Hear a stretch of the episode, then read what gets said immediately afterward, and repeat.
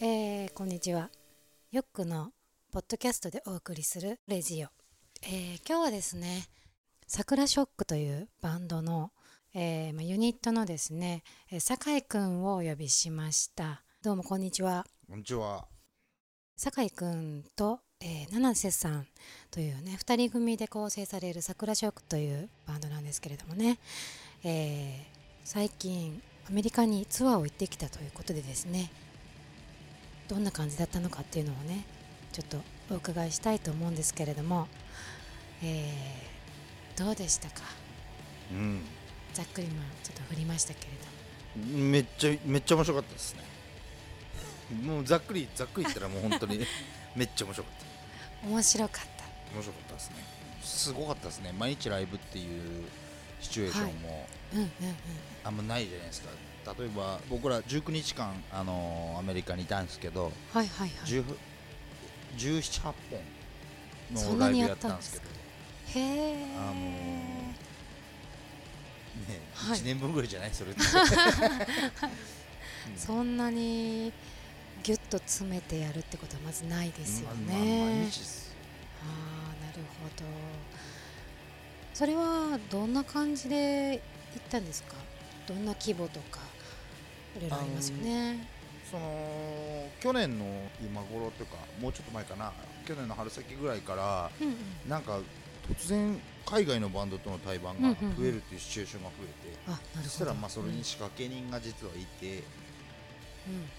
それでまあ送り込んでたんですよこうな名古屋じゃないわ日本にこうツアーを組んで、まあ、活動させるっていう交流をね積極的にするっていう、まあ、人がいてその人が連れてくるバンドにそのライブハウスのブッカーさんが、まあ、僕らをぶつけるっていうシチュエーションが増えたっていう感じですかね。でそしたらまあその人がいた日に逆に来ないって言われてああなるほど。で行きました。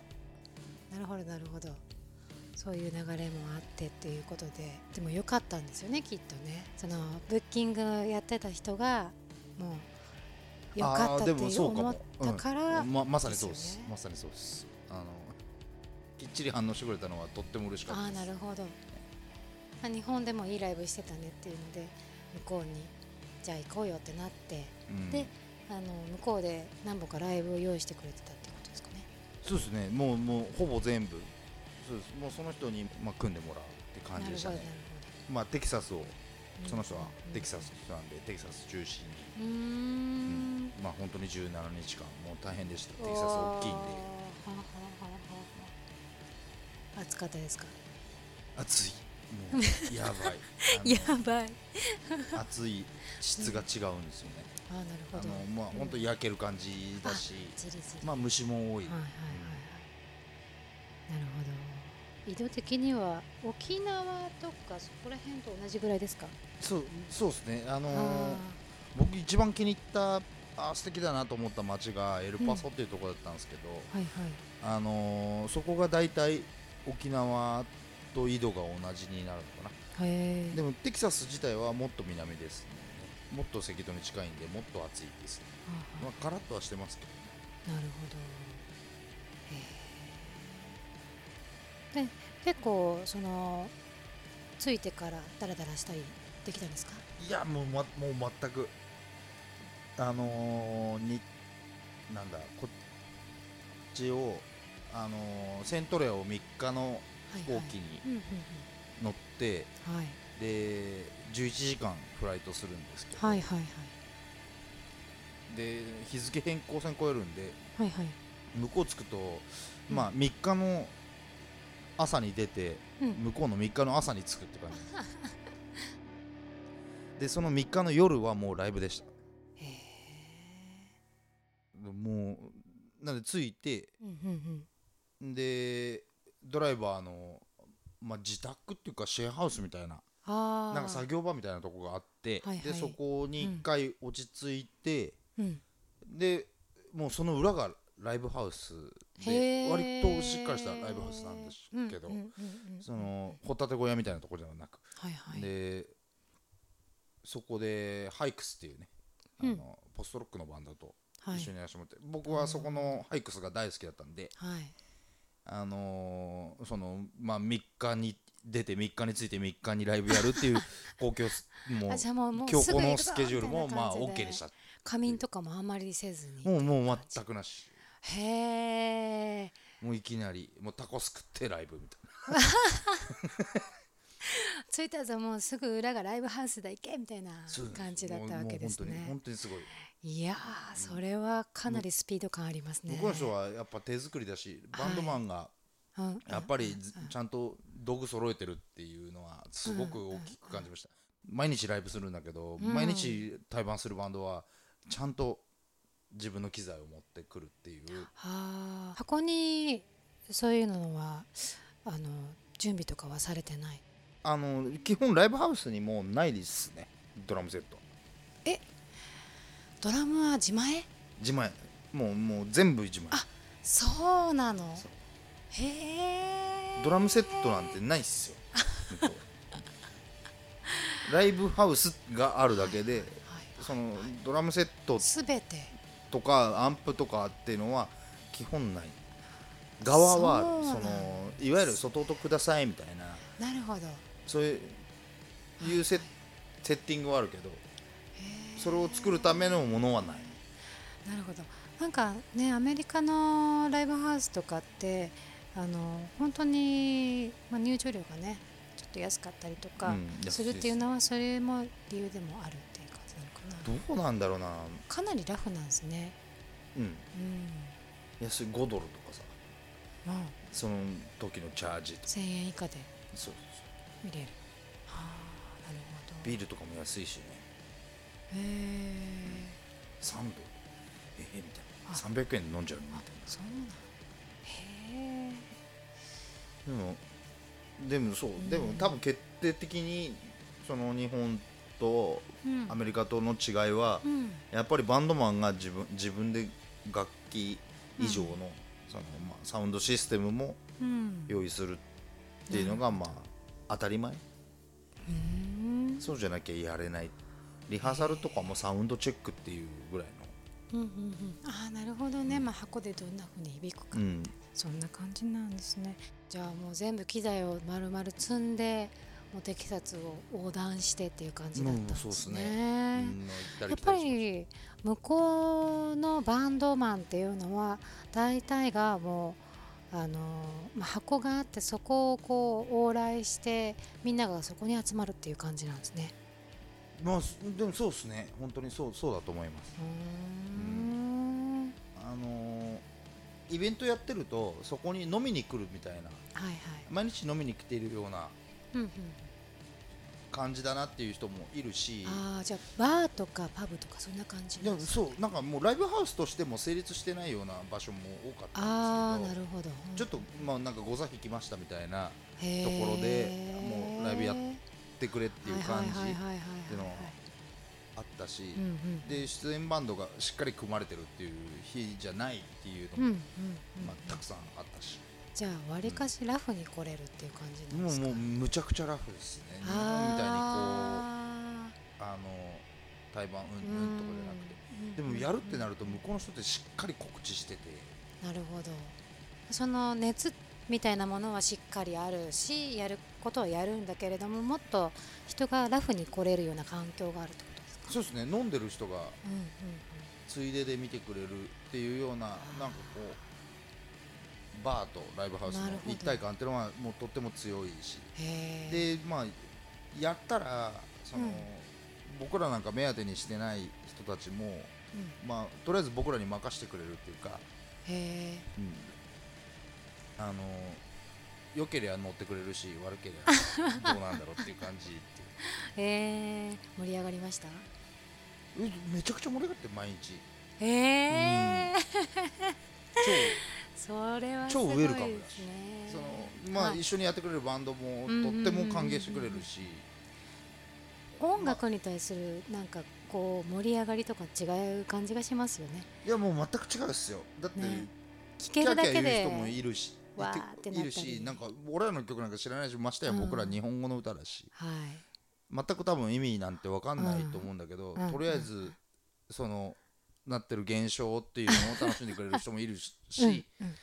だけどなんかああのそのバーっていうシチュエーションだったりすると後ろにはいはい。ビリヤードとかあのはいはいはい。机とかがあったりするんですけど、うん。うん、なんかそこの人がこうちょっとまあ盛り上がってるのがはいはい見えたりとかはして、え嬉しかったですね、まあ、そのいわゆる球をこうビリヤードのね球をはいはい。振り回ししてる人とかまあいたりとか。いいぞいいぞうん。って言って、ちょっと喋り始めたらこっち向いてくれるとか、なるほど、うん。かなりちょっと面白い環境ですね。ってことは町の人がなんかこうあの、まあ、働き終わったりとか学校終わったらちょっとフラッと来ちゃうよっていうところがあるってことなんですね。うんうんうん。そうそういうでシチュエーションはもう実に多かったです。たら、うん。いい音楽流れてんじゃんみたいな、うん。今日ちょっと上がったぜみたいうん。な、なるほど。しょっちゅうあったです。へえじゃあすいません。じゃあどんな曲をですね、えーテキサスでちょっとね醸してきたのかというのをですねちょっと聞いていただきたいと思います、えーではですね「桜ショックで」えーじゃあなんていう曲いきましょう？ま窓窓で。お願いします。はい。じゃあ聞いてください「桜ショックで窓」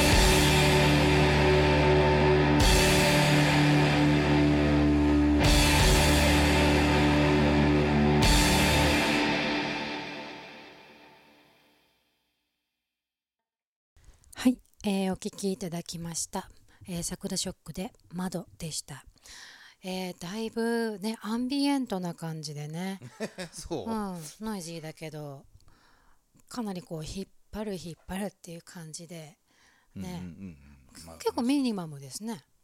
まあもとまあ2人だしね、うんまあうん。あそうなんですよね。2人なんですよね。う、ん。であのーギターとドラムの2人っていうことでねあのー結構音に厚みがあると思うんですけども、えーこれはねなんかギターなのにベースアンプを使ってるやってますね。とかですよね。うん。すあのそうあの桜ショックってもともと4人だったんですよ、うんうんうん。その結成当時は、はい。で俺もそういうビジョンしか持ってなかったんですけどでそうやってまあいけてる感じでいこうっていうのはあったけど、うん。バンドなん。でねやっぱ生ものだし、はいその腐ってるもの置い置いてちゃダメなん。でそうですね。それだったらちゃん。とこう相乗効果のある、うん。あのー人間が、うん。まあ、感受性豊かにした方がいいと思ってやったんですけどまあだから4人から2人に減ったけど、まあアンプはへ1個も減ってないっていう状態、あそうなの？うん、だって4つだもんアンプ僕。繋いでるってことですか？全部1本から4つにつないで。アメリカでもそれでやってよ。うん。あのこれだけやってくれっつって。金かかっちゃったけどねいないやつらの分の魂だけはここにあるみたいな感じですか、うんだまあなそういうわ七瀬がツータムなのもうん ひょっとしたらそれが理由かもしれないね。あー。わからんけど。まあでもそれが結局まあやっててもうその形になっていったっていうことなんですよね。もちろん、うん。そう。あの補充する気もないし、うんうんうん。うん、3人でやってた時の曲とか4人でやってた時の曲って、うん。今のところまあ捨てちゃってる。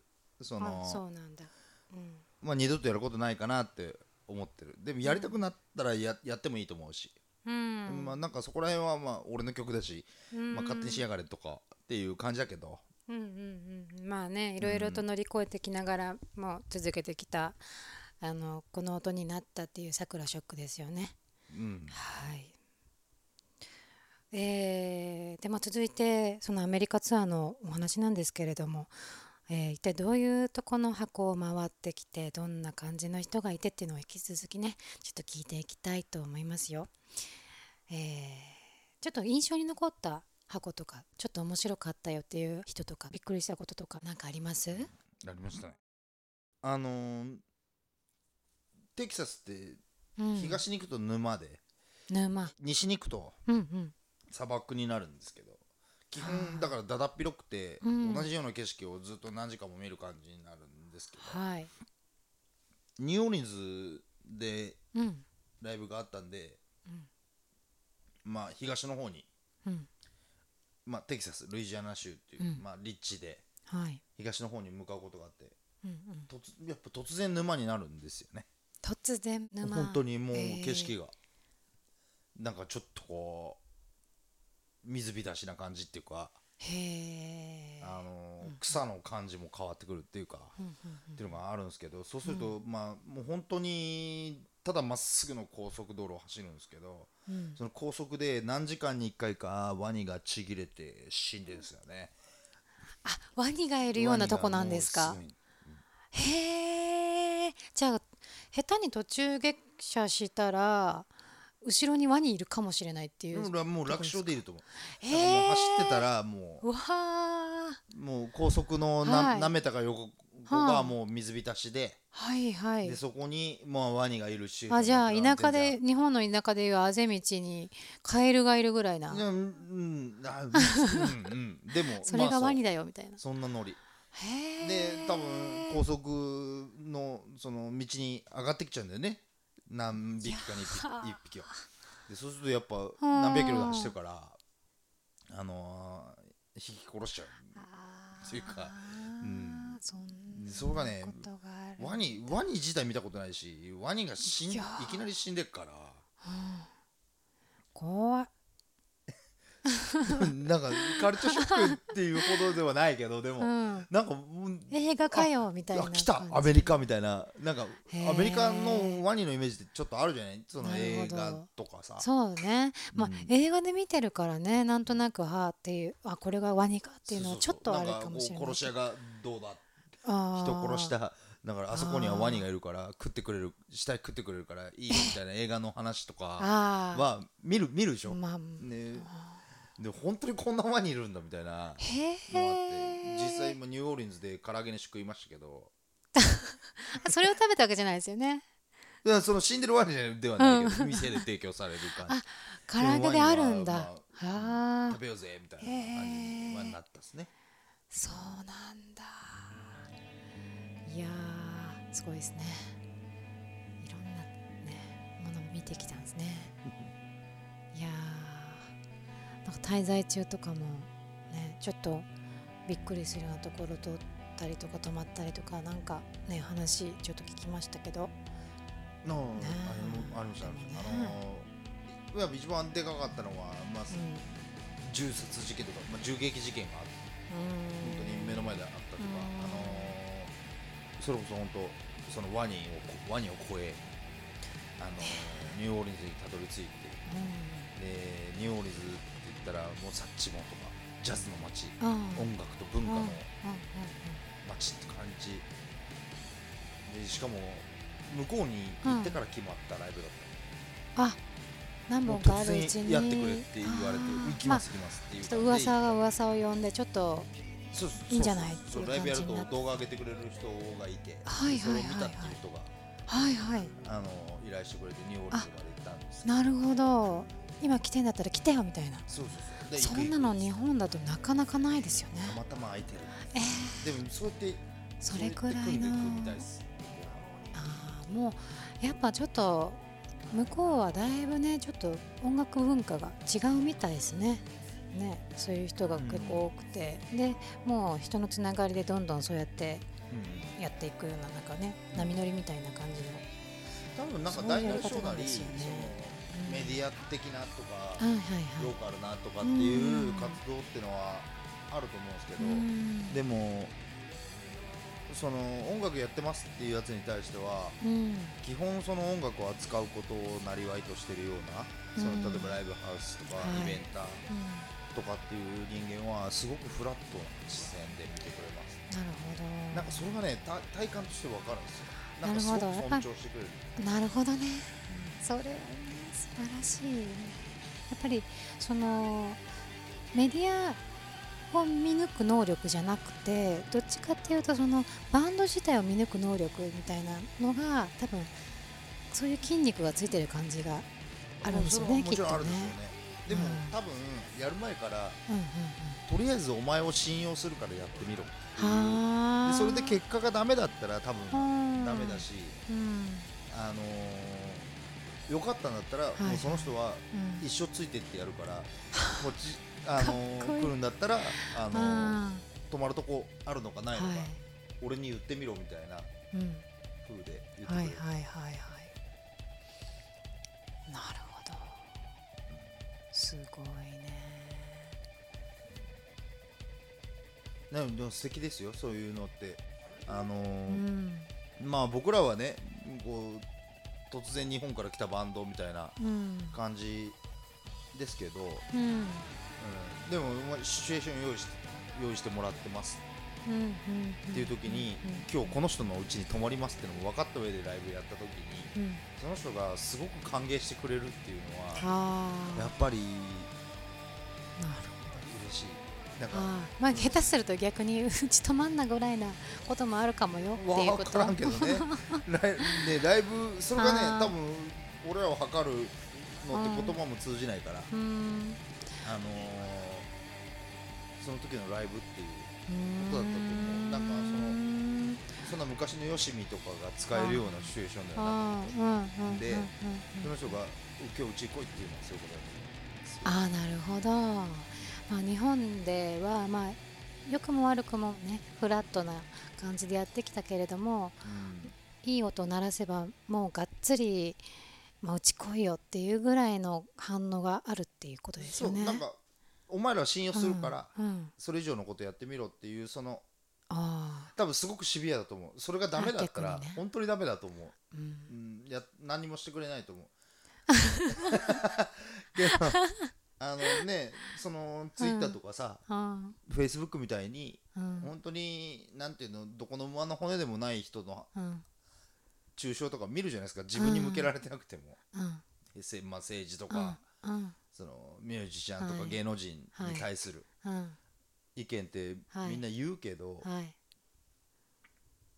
なんかそういう無責任なものじゃない、ああなるほうどんまあ生身でぶつかってきてうんて生身で判断してくれるっていう。うん。で現実がねあのそこで変わるっていう。そうそう、その人のイベントに出させてもらってるっていう俺らはそういうつもりで行くし、全員責任持ってるみたいな。うん。なるほど。うん、もう絶対失敗しないからっていう意味で。で、僕らはね有名じゃないし、その間に入ってくれたそのデッドフォックスっていう会社とかあのあれも含めて何かを信用してるわけでしょ？はあ俺じゃなくても、うん。そのイベンターでもうん。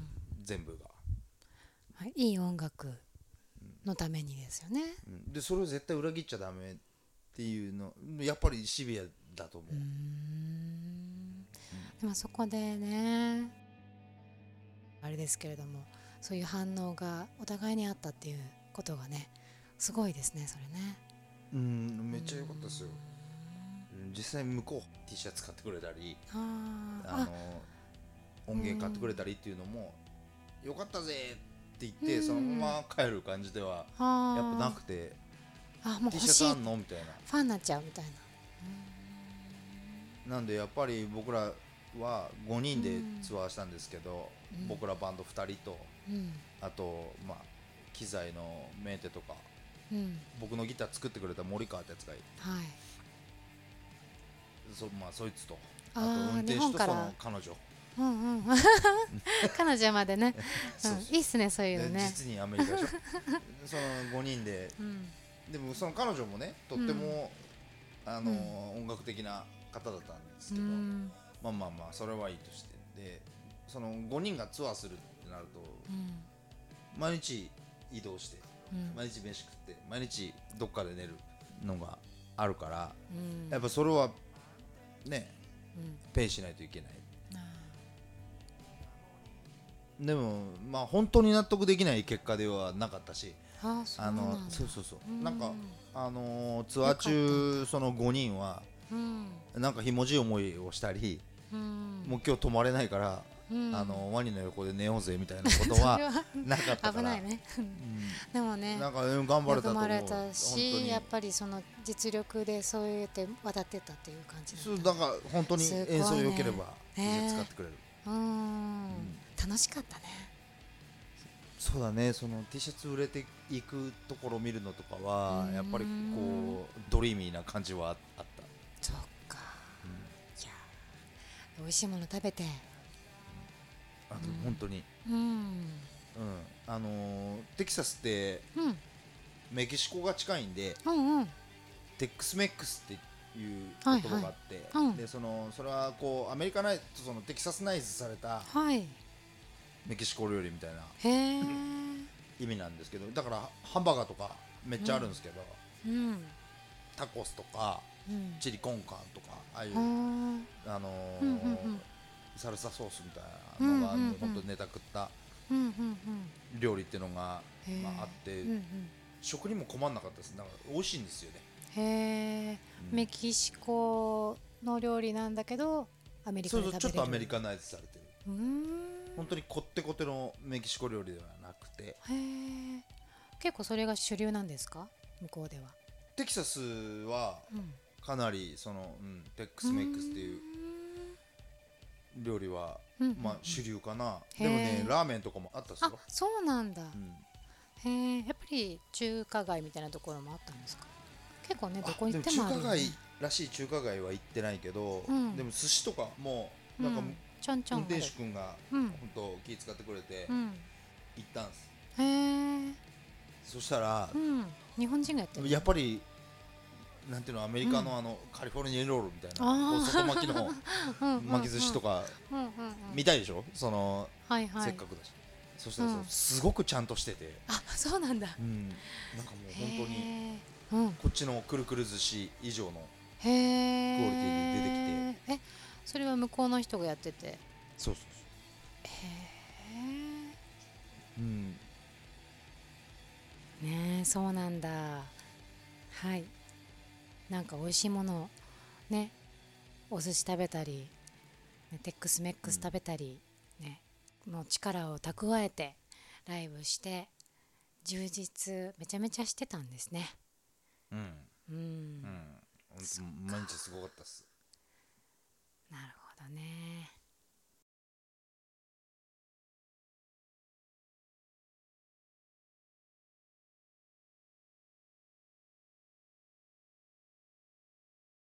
えーなんか、えー最後ちょっと、まあ、そうまとめてないですけども今回、えーアメリカのツアーに行って、まあ、弾丸でねもう18回ものライブを経験した結果俺はこう思ったぜみたいなのってあります？うんうんうん。あのー最初の1週間うんが終わって、僕ら金曜日に入ってうん。向こうの、うんえー、と8月3日だったんですけど。はい。で週末を3日間やって。だなんで、うん。最初の3日間すごく盛り上がったんです。そのお客さんももいて、うんうん、でその後月曜日になって、はいはい。で1週間が終わって木曜日になった時に、うん。あのホテルでその僕のクラフトマンその森川と。うん。あと、まあ、ドラムの七瀬とうん。俺、うん。3人になるっていはいはい。うシチュエーション、静かな場所で、うん。あのシチュエーションがたまたまあって、うん。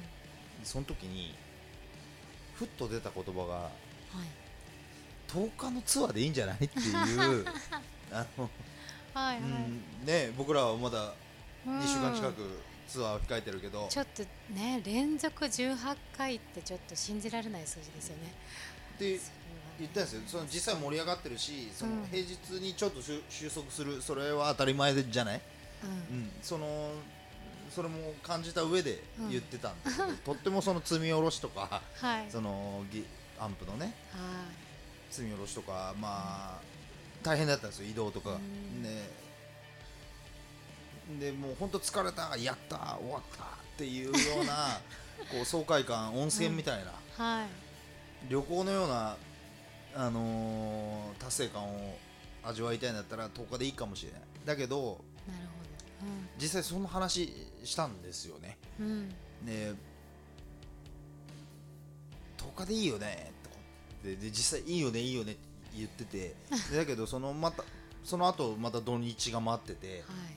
金土日が。うで向こうの週末で金土なんですよね。日曜日ってわりかし平日的な感じで。